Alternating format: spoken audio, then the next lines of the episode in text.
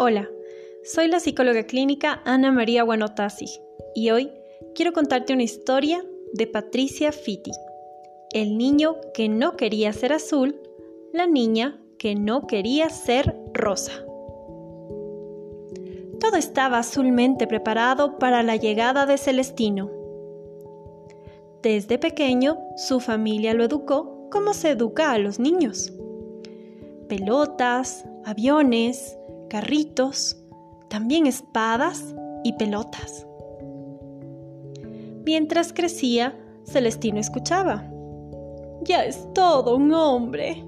¡Qué chico tan guapo! ¿Y ya tienes novia? Los niños no lloran. Y su mamá repetía. Algún día encontrarás a tu princesa rosa. Dormido o despierto, Celestino imaginaba princesas de todo tipo, pero todas le parecían aburridas. Eran hacendosas y buenas cocineras, femeninas y delicadas, eran obedientes. Con el tiempo, Celestino conoció a otros niños y todos eran tan azules como él.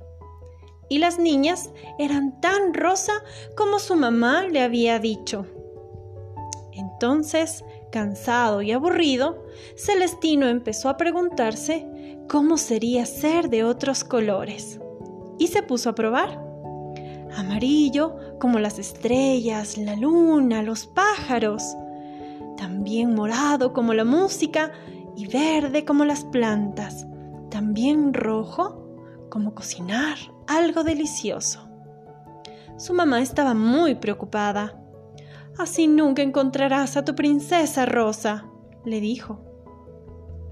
Y entonces un día, él estaba sentado en el parque y preguntó, ¿Cómo te llamas? Y mirándola con tantos colores, ella le dijo, Rosa. Ella era todo lo que él había soñado. Trepaba los árboles y era femenina hacía malabares con un montón de pelotitas y era delicada. Era hacendosa porque pintaba grandes arcoíris, flores, mariposas y pajaritos en las paredes de su casa. También era buena cocinera porque comía unas deliciosas hamburguesas con mayonesa. Con el tiempo se hicieron grandes, grandes amigos y juntos descubrieron nuevos colores muchos e increíbles colores, como jugar a la pelota, con muñecas, a la cocina, los patines y las varitas mágicas. E incluso hasta los días grises eran perfectos.